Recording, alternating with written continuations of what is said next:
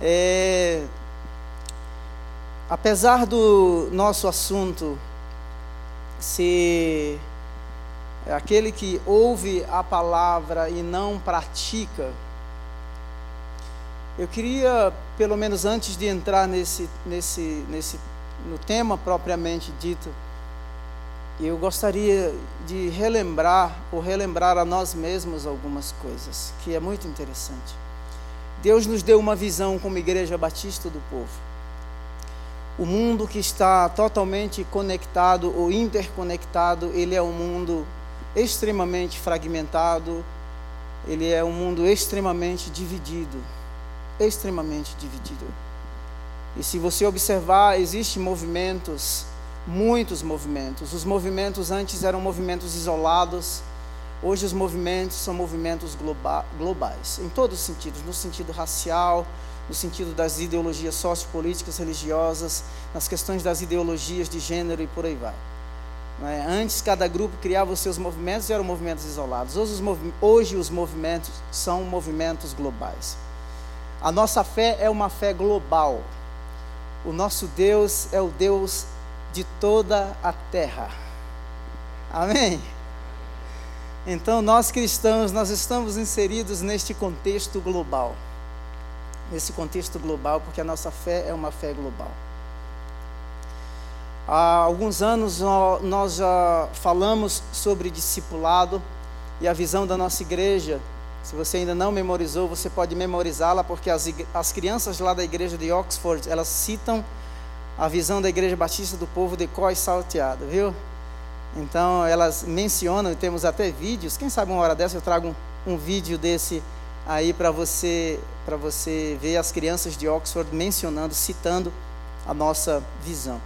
Mas a nossa visão é essa: acolher as pessoas para ensiná-las a viver como discípulos de Jesus e discípulos, ovelha saudável gera ovelha.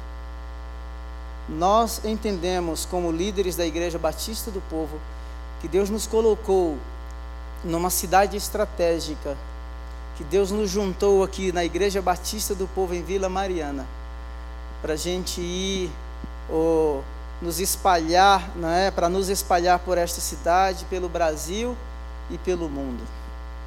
Então eu gostaria que você, com o coração aberto, se dispusesse a crescer neste ano de 2022.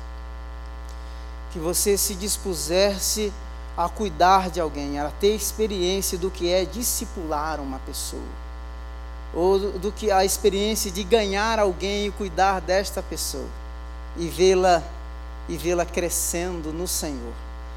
Essas experiências são fenomenais. Você vai até é, se surpreender com você mesmo, não é? Você vai se surpreender porque na sua simplicidade, dentro de toda a sua limitação, às vezes de conhecimento, não é?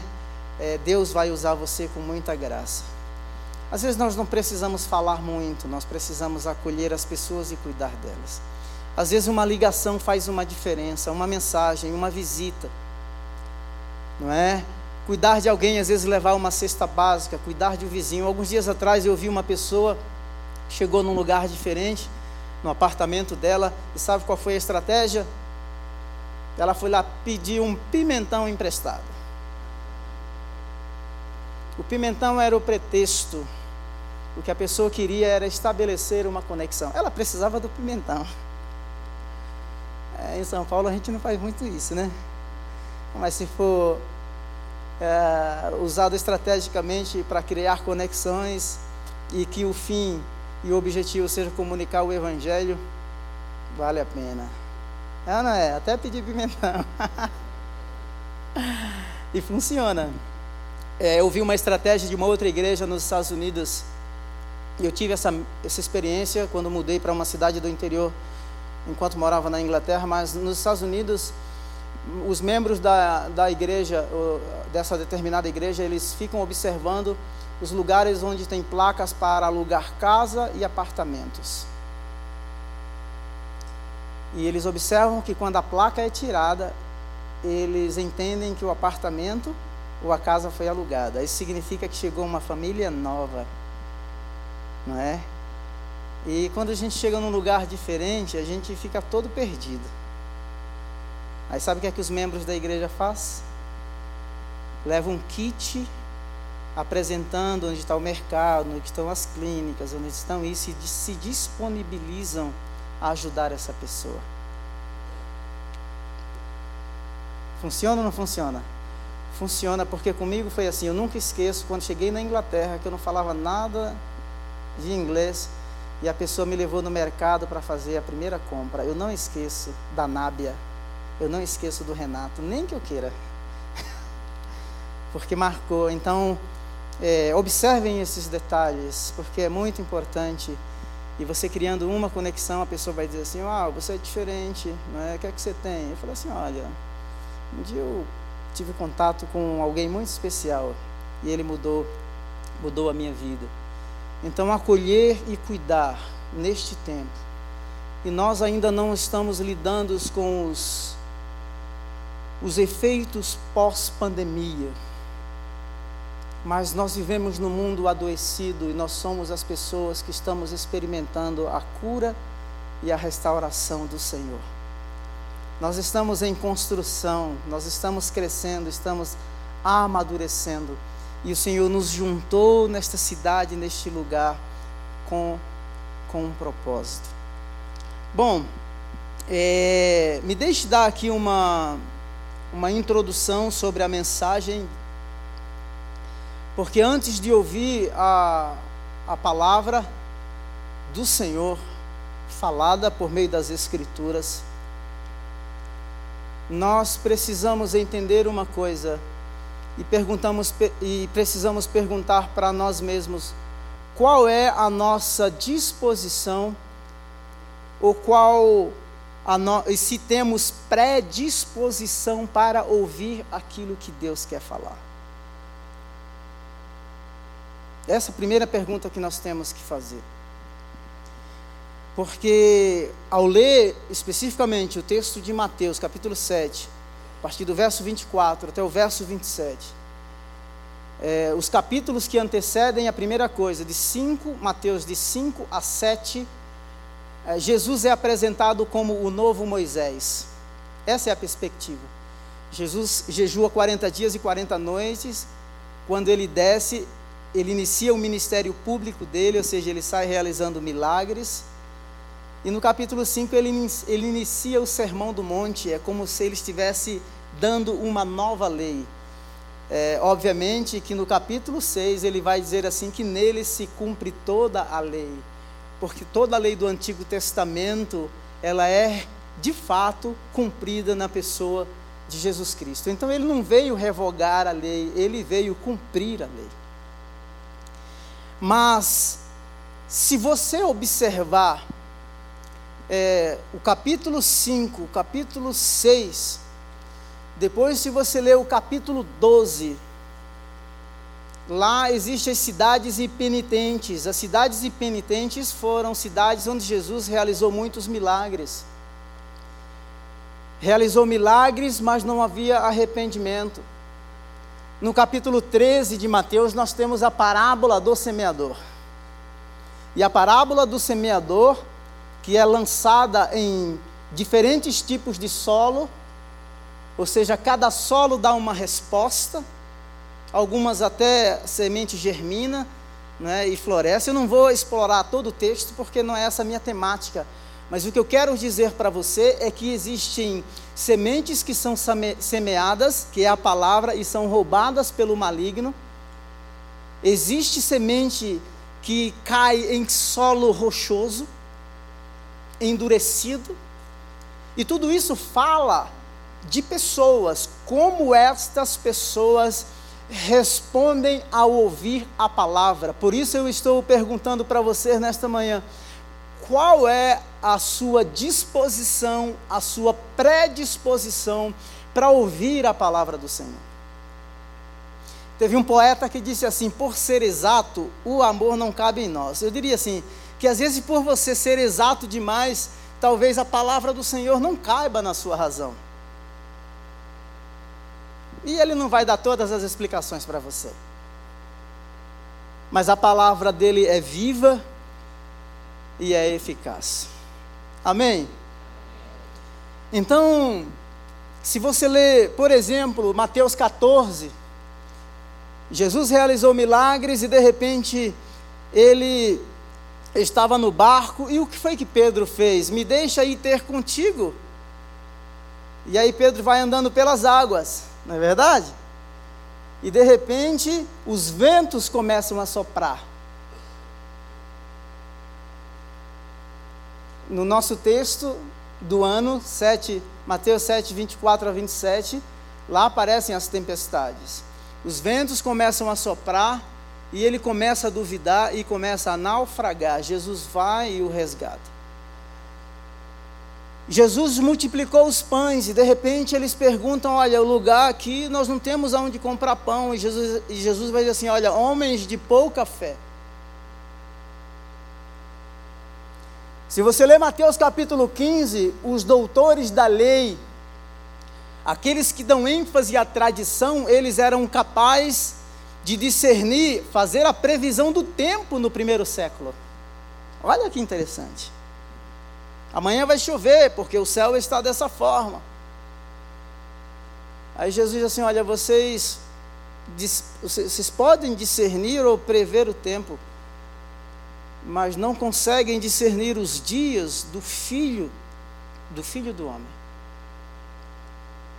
Então veja que nós realmente precisamos, em primeiro lugar, sondar o nosso coração e ver qual é a disposição, ou se temos predisposição para ouvir Deus falar conosco. Deus falar conosco. Porque Mateus 7 é o desfecho de uma história. Jesus está falando com a maior intencionalidade. Jesus foi um comunicador nato. Jesus usou parábolas para falar com seus com seus seguidores. Só que Jesus falava de forma muito próxima aos seus discípulos, de tal forma que eles podiam compreender e entender os mistérios do reino de Deus.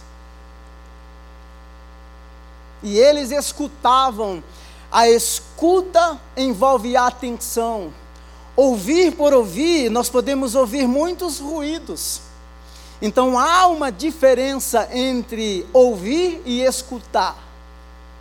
Quando nós escutamos, nós entendemos, nós compreendemos. Escutar exige de nós atenção. E aí a minha pergunta se nós temos a predisposição para ouvir, é sinal de que nós temos interesse em compreender, em entender, em aplicar aquilo que está sendo dito, aquilo que está sendo falado. Vocês estão me entendendo direitinho?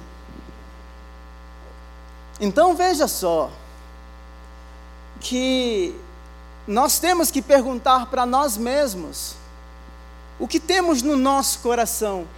Quais são os ruídos que nos distraem, que nos impedem de ouvir a palavra de Deus? Muitos doutores da lei que estavam ali próximos de Jesus, eles tinham toda uma tradição. E a tradição lhes impedia de ouvir a palavra de Deus. O maior perigo é quando nós nos acostumamos com o sagrado. Quando o sagrado se torna comum quando o sobrenatural, o sobrenatural se torna comum. É muito perigoso quando este livro se torna um livro de pesquisa, quando se torna o objeto da nossa especulação. Este livro é um livro para o coração, este livro é um livro para a vida. Então Deus fala através da Sua palavra.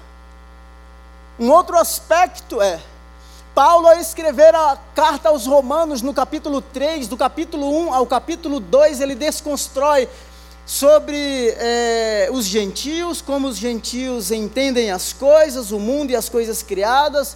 No capítulo 2, eles falam especificamente para os judeus que, tendo lei, mas não observam a lei. No capítulo 3, ele vai dizer assim: Olha, todos pecaram e destituídos estão da glória de Deus. E aí ele vai perguntar assim: há alguma vantagem em ser judeu? Ele vai dizer sim. Porque dele procedem os, os profetas, os oráculos. Então há vantagem. Eles têm muito zelo, zelo sem entendimento. Isso significa que tem todo o conteúdo teológico, não é?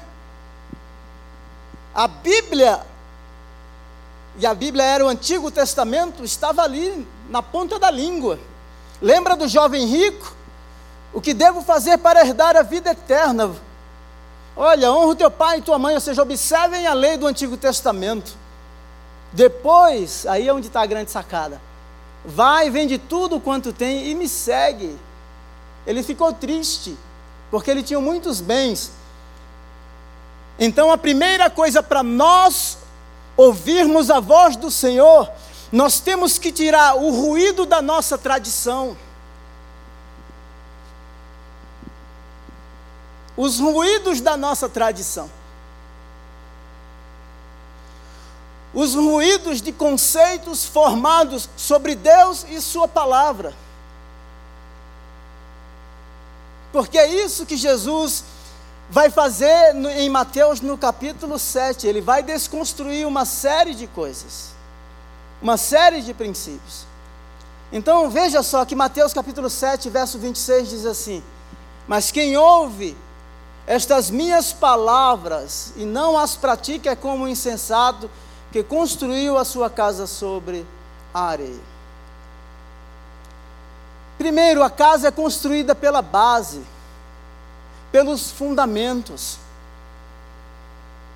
É isso que vai garantir se aquela construção vai prevalecer ou não diante dos terremotos, dos ventos que soprarem.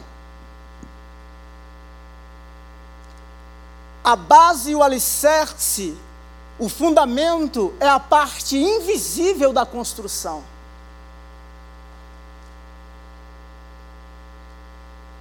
É a parte invisível, está geralmente debaixo do solo.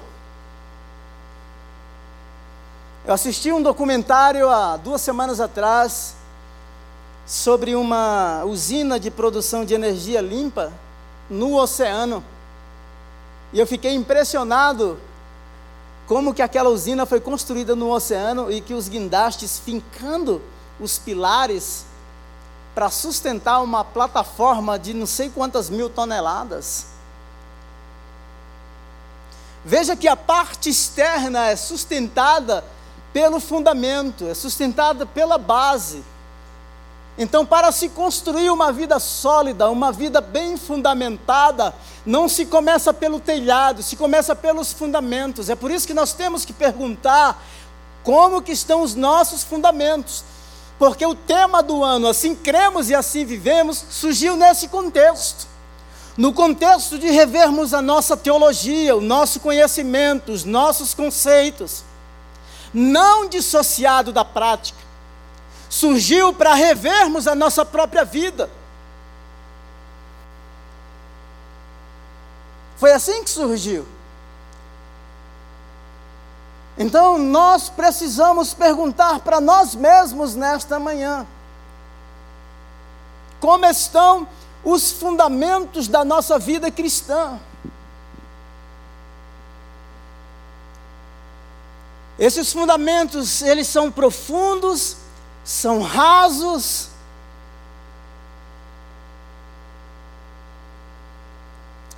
O que pratica e o que não pratica. Nós temos que entender aqui que o texto apresenta duas casas construídas. Do ponto de vista estético, elas aparentemente poderiam ser a mesma. Nós podemos deduzir isso, porque não há detalhes sobre a casa, porque o foco em si não é a casa, o foco maior é o fundamento sobre o qual essa casa está sendo construída. Não havia muita diferença no material. Mas há diferenças no fundamento. Uma é rocha e outra é areia. Um, dois tipos de pessoas, um é prudente e a outra é insensato. Então veja que o insensato, porque tem o coração obstruído pela tradição, pelos costumes, não é? Pelo tradicionalismo, porque tenta colocar Deus dentro do seu formato, dentro do seu próprio mundo. Aí Deus vem e quebra. O que diferencia o prudente do insensato é a prática da palavra. Ambos tiveram acesso à mesma revelação, ao mesmo discurso, ao mesmo conteúdo. Ambos foram expo expostos à palavra, mas as respostas diante daquilo que é ouvido, ela é diferenciada, ela se diferencia. Então, nós temos que perceber que Jesus está falando aqui com seus discípulos. Hoje nós vivemos uma polarização. Alguns chamam de infoxicação, ou seja, é tanta informação que você fica intoxicado. Se houver ruídos no seu coração, e se você realmente não parar para ouvir a palavra, você será distraído pelos ruídos que estão na margem. Possivelmente nós vamos querer ouvir aquilo que é conveniente para nós. Foi assim no tempo de Jeremias. Se você ler Jeremias 23, Jeremias 24, existiam dois tipos de profetas. O profeta Jeremias estava dizendo assim: Olha, põe a casa em ordem, porque vocês vão para o exílio, vocês vão passar lá 70 anos. Mas tinham profetas que profetizavam em nome de Baal, nossa, e nas pesquisas, no nível de aceitação, eles estavam no topo. 23, 13 profetizavam em nome de Baal. 23, 14 Jeremias, e entre os profetas de Jerusalém vi algo horrível. Eles cometem adultério e vivem uma mentira. Encorajam os que praticam o mal. Eram profetas, porém, falso, fake fake news no arraial. Falsa profecia. Então nós precisamos, precisamos checar a fonte da mensagem. É isso que precisamos fazer. Porque Jesus nos advertiu: surgiriam falsos profetas, falsos cristos. O primeiro século em Jerusalém era um barril de pólvora. vários profetas, ou falsos profetas, falsos cristos.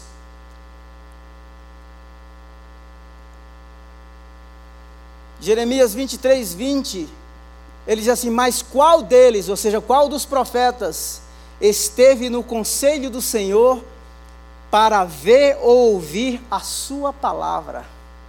A palavra verdadeira, a profecia nunca foi produzida por vontade humana, mas homens inspirados pelo Espírito Santo falaram da parte de Deus. O falso, o fake, nunca esteve no conselho do Senhor, ou seja, não ouviu da fonte.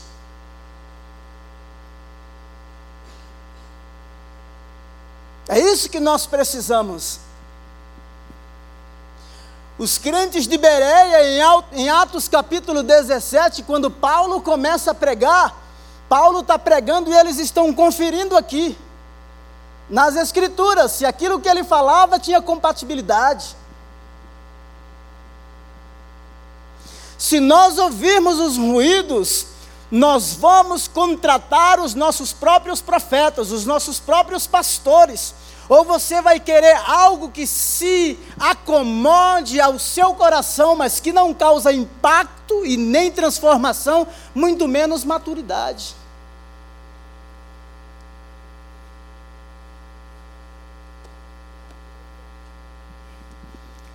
Olha só. Jeremias 23, 21. Não enviei esses profetas, mas eles foram correndo levar sua mensagem. não estiveram no, qual, no, no, no conselho do Senhor para ouvir da fonte.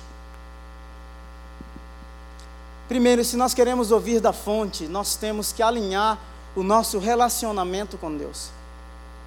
O pastor Jonas fala muito que, quando ele diz assim: Olha, é, eu estou expondo para vocês a palavra, e se desse púlpito sair alguma coisa que não é compatível com a palavra, nós temos que ser advertidos. Porque o nosso compromisso maior é sermos os transmissores da palavra, os expositores da palavra que foi ouvida no conselho do Senhor. E a fonte última é esta que a Bíblia, tudo tem que passar pelo crivo da palavra de Deus. Tudo.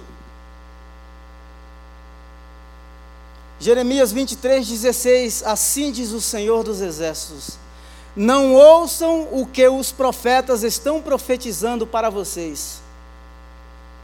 Está falando dos falsos. Olha só, eles os enchem de falsas esperanças. Tem falsa esperança aí no mercado religioso?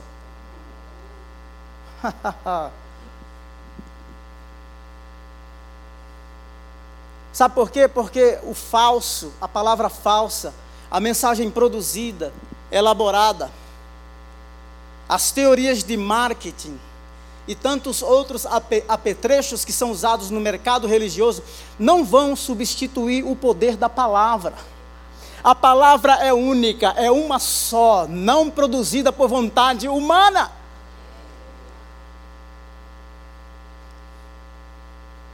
Ele enche vocês de falsas esperanças. E era isso que eles diziam, não. Os falsos profetas nos dias de Jeremias diziam assim: não, não, isso não vai acontecer, vocês vão ficar aqui na terra. E Jeremias dizia assim: vocês vão acontecer e vão ficar 70 anos no cativeiro. Aquilo que Deus fala, Ele cumpre, porque Ele não é homem para que minta e nem filho de homem para que se arrependa. Falam de visões inventadas. Jeremias 23, 16. Por eles mesmos, falam de visões inventadas por eles mesmos e que não vêm da boca do Senhor. Deixa eu correr um pouquinho aqui, porque eu vou. Qual é a sua predisposição? Nos tempos de Paulo existiam os falsos mestres que eram dados aos discursos, às fábulas, aos mitos. Nós precisamos ouvir Deus falando por meio da Sua palavra.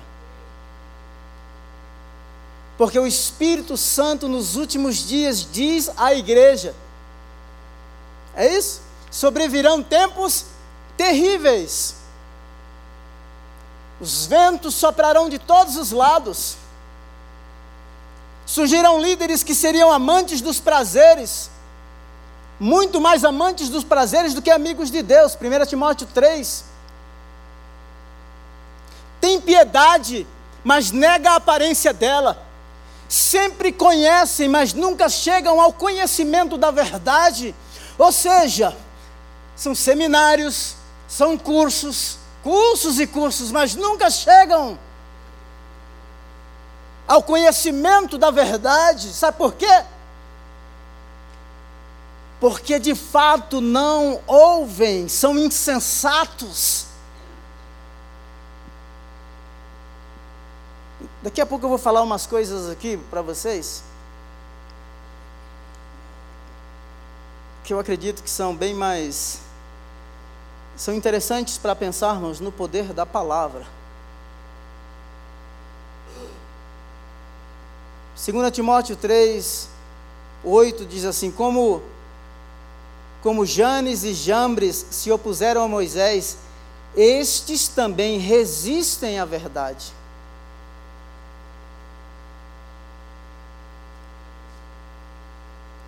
Irmãos, olha só, me deixe dizer uma coisa aqui para você. Olha aqui para mim, por gentileza, eu quero que você olhe. Dependendo da sua situação emocional, espiritual, dependendo do, do contexto familiar, das suas experiências religiosas, que podem ter sido as mais amargas, Pode ser que o solo do seu coração tenha sido endurecido.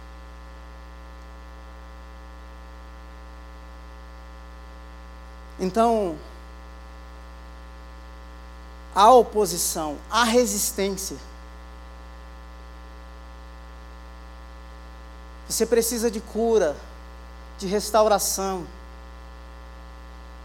de quebrantamento, porque isso adoece. Aí é quando tudo vira mera religião. Tem rito, o mais belo, tem sim, mas não tem adoração. Tem conhecimento intelectual? Tem. Mas não é conexão com o sagrado, com o Deus da revelação. E a ideia da palavra proferida, compreendida, é nos colocar num relacionamento íntimo e profundo com Deus da palavra.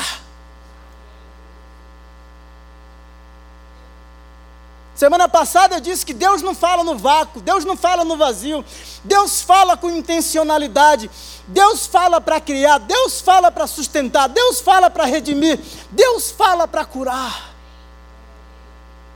Ah, eu experimentei milagres. O milagre pode ser meramente transformação estética. A palavra compreendida gera mudança na natureza do ser. Lucas 17. Glória a Deus. Pode aplaudi-lo. Bendito seja o Senhor. Lucas capítulo 17: dez leprosos foram curados, um voltou. Nicodemos, João 3, mestre, ele falando para Jesus: Eu sei que tu é um encontro privado. Sei que és vindo de Deus, porque se Deus não estiver contigo, essas coisas não podem acontecer. Fica no nível da impressão, no nível da estético externo.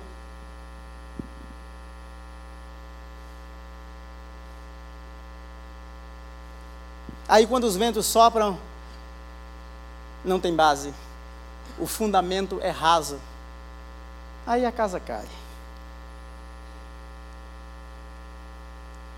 Eles conhecem, mas não lhe rendem glória. Lembra de Romanos, capítulo 1, a partir do verso 18? Eu vou avançar no meu, na minha fala. Romanos 1, 18. Olha só. Diz assim: Portanto, a ira de Deus é revelada do céu contra toda impiedade e injustiça dos homens que suprimem a verdade. Resistem à verdade pela injustiça. O caminho para quem resiste é a apostasia. A apostasia nada mais é do que estágios contínuos, contínuos de revelação, de consciência de que Deus está falando, consciência de que Deus está fazendo, mas o indivíduo deliberadamente deixa a revelação e o Deus da revelação fora da sua esfera de vida pode ser um bom religioso, mas perdido.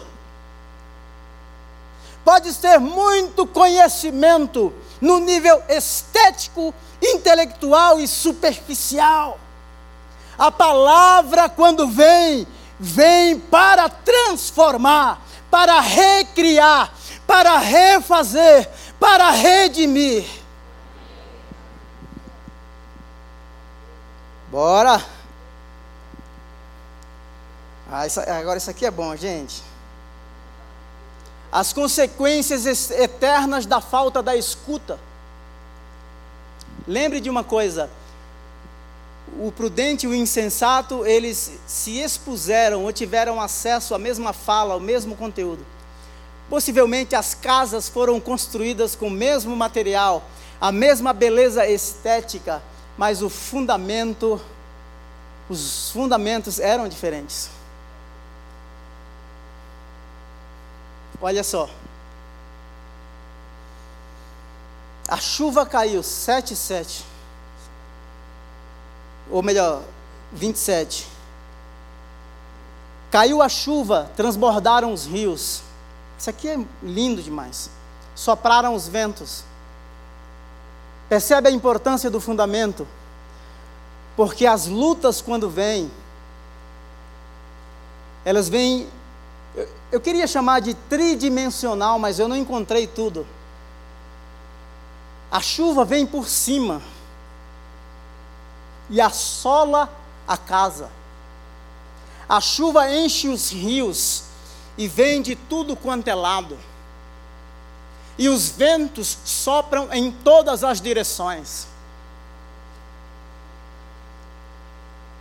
Só há uma coisa que pode resistir: é se realmente os pilares, os marcos estiverem aprofundados. Porque não tem como escapar.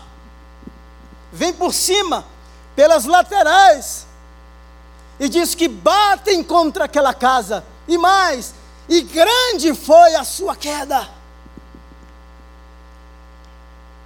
Grande foi a sua queda. Outra coisa, as águas que vêm pelas laterais podem submergir a casa. Ainda que submersa, se os pilares estiverem, as águas vão baixar e ela permanecerá.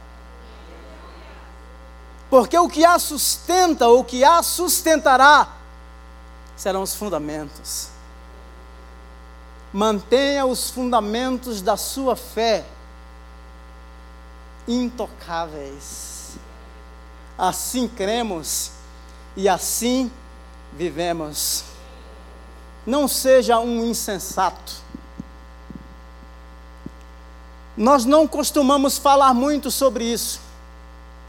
Mas na teologia do Antigo Testamento, quando o povo de Israel pisava na bola, Deus estava lá, os chamando de volta, os trazendo de volta e renovando a aliança com Ele. Quem sabe hoje você vai renovar a sua aliança com o Senhor. Quem sabe hoje você vai renovar a sua aliança com Deus. E você visitará ou revisitará a sua história de vida. Lembra de uma coisa: quando as pragas afligiram o Egito, assolaram o Egito, de tudo quanto é lado, Saraiva de cima, né, o Nilo enchendo e inundando toda a terra. Sabe o que aconteceu? Os escolhidos de Deus foram protegidos no meio da praga. O Deus Todo-Poderoso pode nos livrar da tempestade e nos proteger no meio da tempestade. Eu lembro da missionária Nauzira, que foi missionária em Angola, guerra civil, bomba para tudo quanto é lado, as casas ao redor da casa dela sendo assoladas e destruídas, não caiu uma única bomba na casa da missionária Nauzira.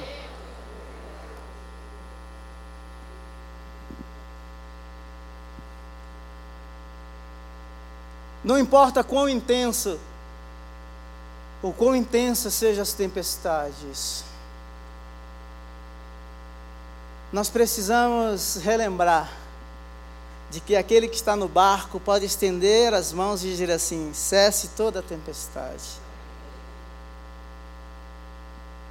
E aquele que de repente também nos vê naufragando, porque podemos titubear, ele vir ao nosso socorro e nos tomar pelas mãos. Ele é fiel, ele é justo. Construindo de maneira sustentável. Escutar para construir sustentavelmente. Muitos de nós aqui, quando queremos fazer alguma coisa, e dependendo do temperamento, alguns mais intenso, né, eu, fiquei, eu achei muito interessante. Alguns dias atrás eu estava conversando com um contador, né, e o cara, assim, é um parceiro na missão aqui, né, e eu achei interessante porque ele falou assim: pastor Samuel, Deus falou comigo e tal, e eu já comecei a escrever, já comecei a escrever o estatuto. Eu falei assim, nossa, comigo não funciona assim não. Eu falei, mas é assim, já deu o estatuto na hora. É, possivelmente está relacionado ao, perfil dele, né, Edu? É, mas o que eu quero dizer para você é o seguinte: que nós precisamos escutar Deus se nós queremos construir de forma sustentável. Quando Deus falou com Moisés, em Êxodo 25, 40, tenha cuidado de fazê-lo segundo o modelo que lhe foi mostrado. O modelo perfeito nasce nele, porque os pensamentos dele são mais altos do que os nossos pensamentos porque os caminhos dele são perfeitos. Aquilo que ele cria e aquilo que ele faz, ninguém pode tirar e nem acrescentar. Então, se nós queremos construir de forma sustentável, duradoura, longa, que vai extrapolar, extrapolar o tempo, não é? O cronos, esse tempo e vai entrar na eternidade, nós temos que construir conforme o modelo de Deus. Maravilha! No deserto, os nossos antepassados tinham o tabernáculo da aliança que fora feito segundo a ordem de Deus, de acordo com o modelo que ele tinha visto. Então, eu sei que nós somos apressadinhos, não é? A gente vai lá, tem os programinhas no computador e elabora tudo. E aí, às vezes, a gente quer dar a assinatura, né, a versão gospel. A versão gospel é que nós planejamos e queremos o selo de Deus, o carimbo de Deus. Mas não tem a voz de Deus, não tem o modelo de Deus e a garantia de sustentabilidade duradoura diante de qualquer tempestade, de qualquer pandemia, de qualquer crise econômica global, de qualquer declínio no, no, no, no PIB, seja lá crise de que ordem for, seja chuva que vem de cima, seja rio que transborda, seja vento que sopra de tudo quanto é lado, a sustentabilidade quem dá é Deus. Oh, minha hora já foi. Olha o que Paulo diz: Pois recebi do Senhor também o que lhes entreguei. Lembra dos falsos profetas que não estiveram no conselho do Senhor? Para ouvir de Deus, você precisa estar no conselho de Deus. Eu não sei quantos pregadores você ouve durante a semana. A grande pergunta é: Isso me faz crescer. Sabe uma coisa que nós poderíamos fazer? Fazer uma revisão de vida todo final de ano. Eu cresci nesses aspectos, eu cresci nessa área, eu melhorei. Como está o meu relacionamento com Deus? Como está o meu relacionamento familiar? Como está o meu relacionamento, o relacionamento com os meus filhos? Paulo está dizendo assim, olha, o que eu recebi ou o que eu lhes entreguei, eu recebi do Senhor. Deus é a fonte segura e sustentável. Gálatas 1:11 Irmãos, não irmãos, quero que saiba que o evangelho por mim anunciado não é de origem humana. Nós precisamos voltar à fonte original da revelação para ouvirmos os conselhos do Senhor. Então se deleite nesse livro. Sabe? Leia o mesmo texto, muitas vezes. Permita que o autor fale com você. Dialogue com o autor que está aqui, que deixou na página das Escrituras. Eu tenho uma coisa aqui para vocês, assim, para nós aqui, de forma muito interessante. A primeira é: Aquilo que nasce em Deus, ninguém pode resistir. Lembra de Gamaliel? A igreja sofrendo em Atos capítulo 4, depois capítulo 5. Aí o Gamaliel vai para lá, é o seguinte, surgiu uns caras aí, criaram vários movimentos e todos deles deram com os burros na água. Mas 5,39, Gamaliel diz assim: olha, se esse movimento proceder de Deus, vocês não serão capazes de impedir. De impedir. Não.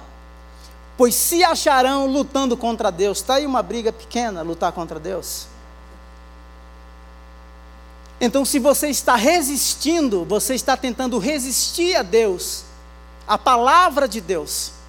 O fim é a apostasia e um relacionamento de separação eterna com aquele que te criou e com aquele que insistentemente fala com você, porque ele quer que você escute a voz dele. Já estamos aqui caminhando para os finalmente, viu? Eu vou pular isso aqui. Agora, esse aqui é filé, gente. Desenvolva a sua escuta. A escuta pode ser desenvolvida. Lembra de Samuel? Deus falou com Samuel várias vezes. Várias vezes. O menino Samuel ministrava perante o Senhor sobre a direção, sob a direção de Eli. Naqueles dias, raramente o Senhor falava. Olha que tempo propício. Quantas vezes Deus falou com você? Sinceramente. Ah, o John Stott, no livro dele, Ouça o Espírito, Ouça o Mundo, ele não acredita que Deus pode falar de forma audível. Eu acredito que Deus pode falar de forma audível. Se cremos que Jesus é Deus, como de fato Ele é Deus, milhares e milhares de muçulmanos têm tido acesso à revelação porque o Verbo que se fez carne tem aparecido para eles e falado diretamente com eles. Então Deus vai extrapolar os limites da sua razão, da sua cognição, do seu intelecto, das suas emoções. Mas para desenvolvermos a escuta gradual, nós temos que nos expor diante do Deus que fala. As palavras de Deus eram raras. Então o Senhor chamou Samuel. Samuel respondeu: Estou aqui. E correu a Eli e disse: Estou aqui, o Senhor me chamou. Para encurtar a história, 1 Samuel 3,6. De novo o Senhor chamou Samuel. Samuel, Samuel. Samuel se levantou e foi até Eli e disse: Estou aqui, Senhor. O Senhor me chamou? Disse Eli: Meu filho, não chamei, volte, deite-se. Verso 7. Ora, Samuel ainda não conhecia o Senhor. Não é lindo isso aqui? Ah, eu amo essa passagem, gente. Eu amo demais. Sabe por quê? Porque apesar de não ouvir Deus várias vezes, Deus insiste em falar.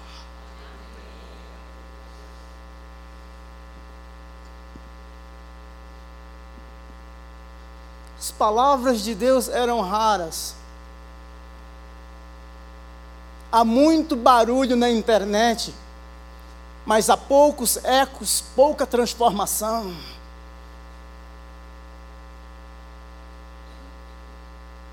Há muitas palavras, mas pouquíssimas ouvidas no conselho do Senhor.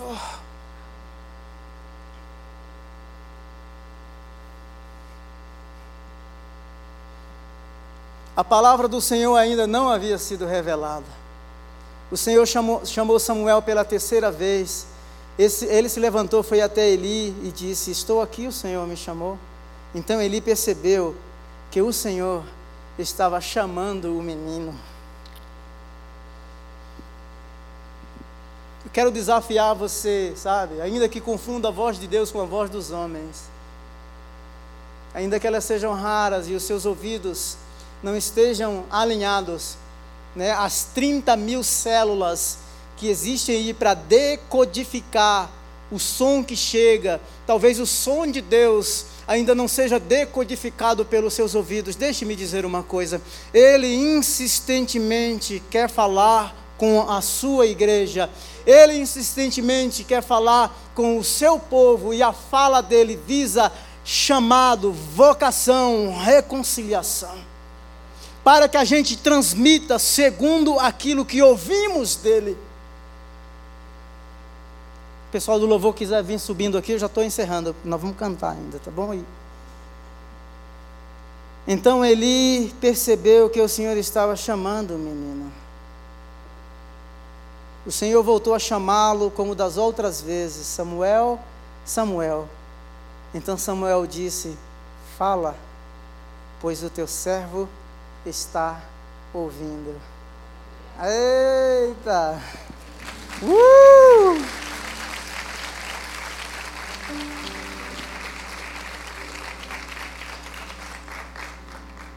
Em João 10, eu vou ler só dois versículos. Jesus, quando os discípulos não entenderam o que ele estava dizendo, Jesus atualizou, reconfigurou o método de comunicação. João 10 diz assim: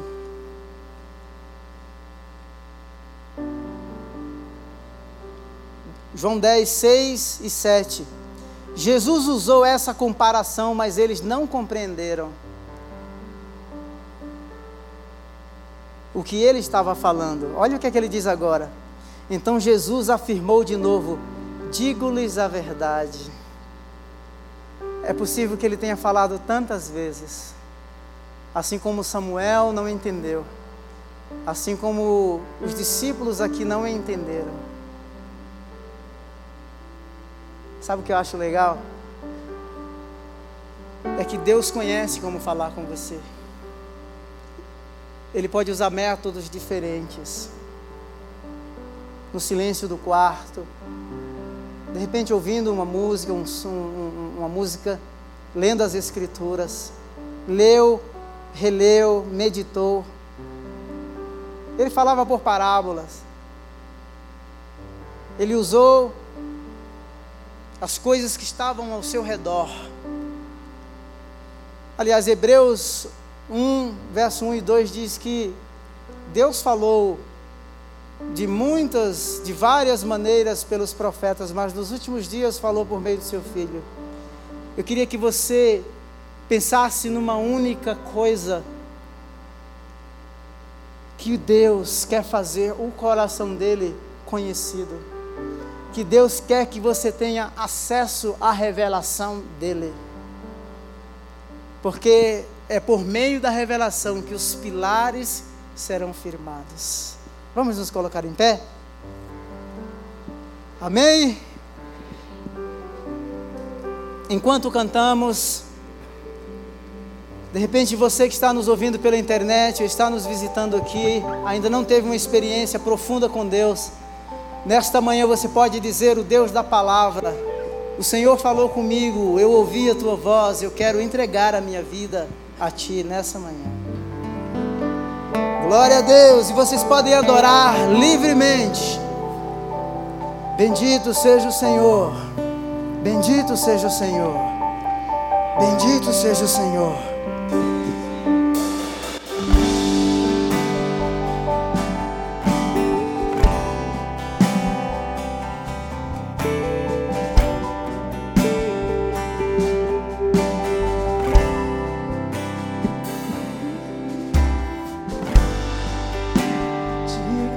Canção, só tu és Senhor. Digno do meu louvor, só tu és Senhor. Digno da minha vida, tu és Senhor. Oh, eu sou teu.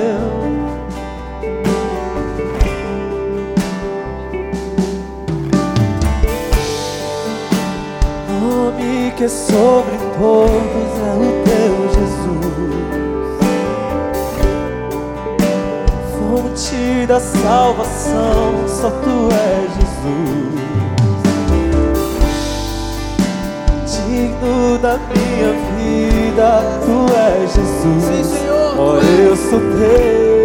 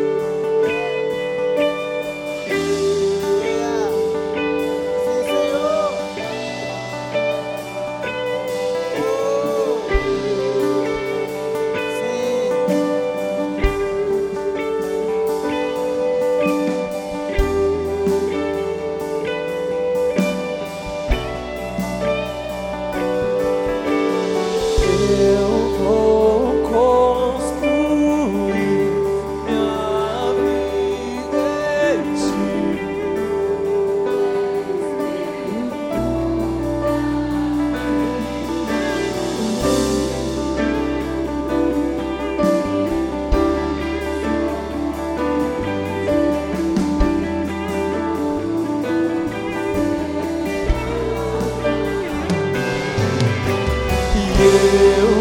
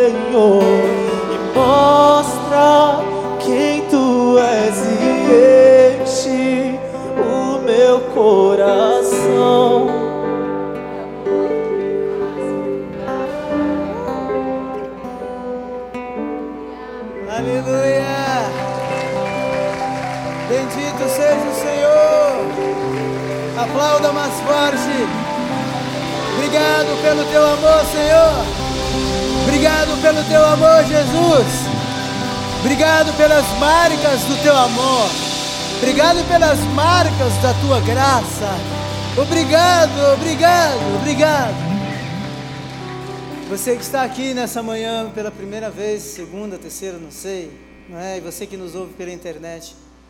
Quem sabe nessa manhã você quer entregar a sua vida para Jesus, fazer um compromisso, uma aliança com Ele.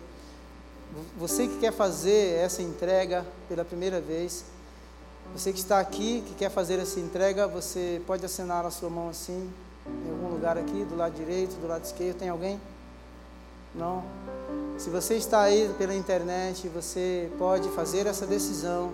Vai aparecer um telefone aí, nós queremos cuidar de você. Tá bom? Nós queremos caminhar contigo. Você foi abençoado, abençoada nessa manhã? Fomos abençoados mais uma vez, não é verdade? Pai, muito obrigado. Obrigado por tua fidelidade. Obrigado por essa equipe de louvor tão abençoada. Estenda suas mãos aqui na direção deles. Ora por eles agora. Abençoa a vida deles. Nós os abençoamos. Sim, Senhor, que a tua palavra ecoe através da vida destes ministros e ministros do teu santuário. Louvado seja o teu nome. Senhor, que a tua palavra ouvida, posta em prática, possa impactar os nossos corações que todos os ruídos da margem cessem, que possamos nos sentar no decorrer desta semana aos pés do Mestre e desenvolvermos a nossa escuta. O Senhor disse que as minhas ovelhas conhecem a minha voz. Sim, Senhor, nós queremos aprender. Pode ser que ainda não conseguimos discernir a tua voz e a confundimos com a voz dos homens mas oramos para que em determinado momento ela se torne tão clara que a gente diga assim: fala, Senhor, fala que nós ouvimos, fala que o teu servo, que a tua serva ouve, fala, fala, fala, em nome de Jesus, em nome de Jesus. Tenha uma semana abençoada, cheia da graça e do cuidado do Senhor. Glória a Deus. Aleluia. Bendito seja o Senhor. Vão em paz. Deus abençoe.